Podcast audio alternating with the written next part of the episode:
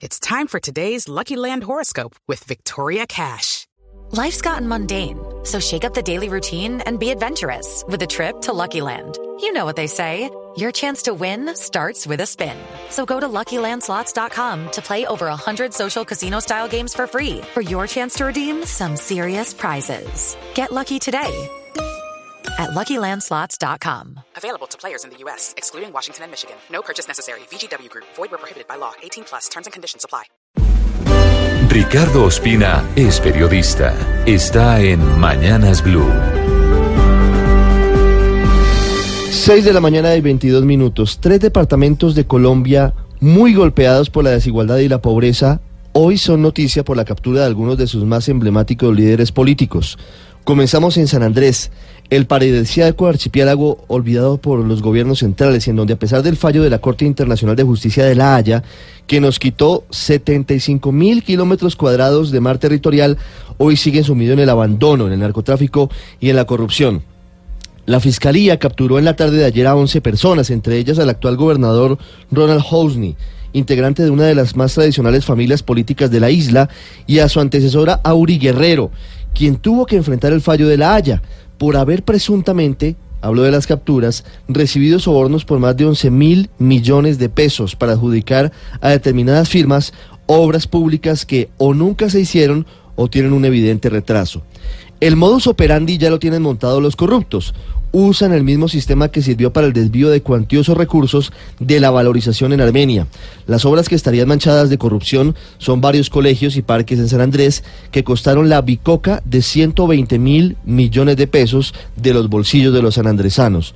Los funcionarios habrían manipulado las licitaciones y se habrían descartado otros proponentes con el pretexto de que no cumplían con los requisitos legales. Hay una parte muy importante de esta decisión de la Fiscalía, además de todo lo que estamos hablando, y es que hay una obra emblemática que podría ser el símbolo de la corrupción, que es el Centro de Educación Media Diversificada CEMED Antonia Santos, que nunca se terminó y que también forma parte de este juego de corrupción que también sacudió al archipiélago de San Andrés. Los delitos, entre otros, que les van a imputar a estas personas en Bogotá y en San Andrés son peculado, contratos sin cumplimiento de requisitos legales y concierto para delinquir. Hay una parte muy grave y es que la Fiscalía le pidió también a la Corte Suprema que investigue al actual representante de la Cámara, Jack Housney, hermano del gobernador Ronald Housney del Partido Liberal, quien habría formado parte también de una u otra manera de esta red de corrupción. La otra parte de estas historias y el segundo departamento del que hablaremos es el Quindío, porque ayer en la tarde un hombre muy importante para la política de esa zona de Colombia fue capturado. Se trata del ex candidato a la Cámara de Representantes Anuar Osvaldo Oyola Márquez. Fue detenida también su esposa, Luz Marjorie Valencia, tres de sus hijos y otras siete personas que hicieron parte de su campaña al Congreso el año anterior. En el operativo, que fue adelantado por la Fiscalía 28 delegada ante la seguridad ciudadana, no solamente en Armenia, sino también en Bogotá y en Montería, se evidencian delitos como concierto para delinquir, corrupción al sufragante, tráfico de votos y violación de topes de la campaña.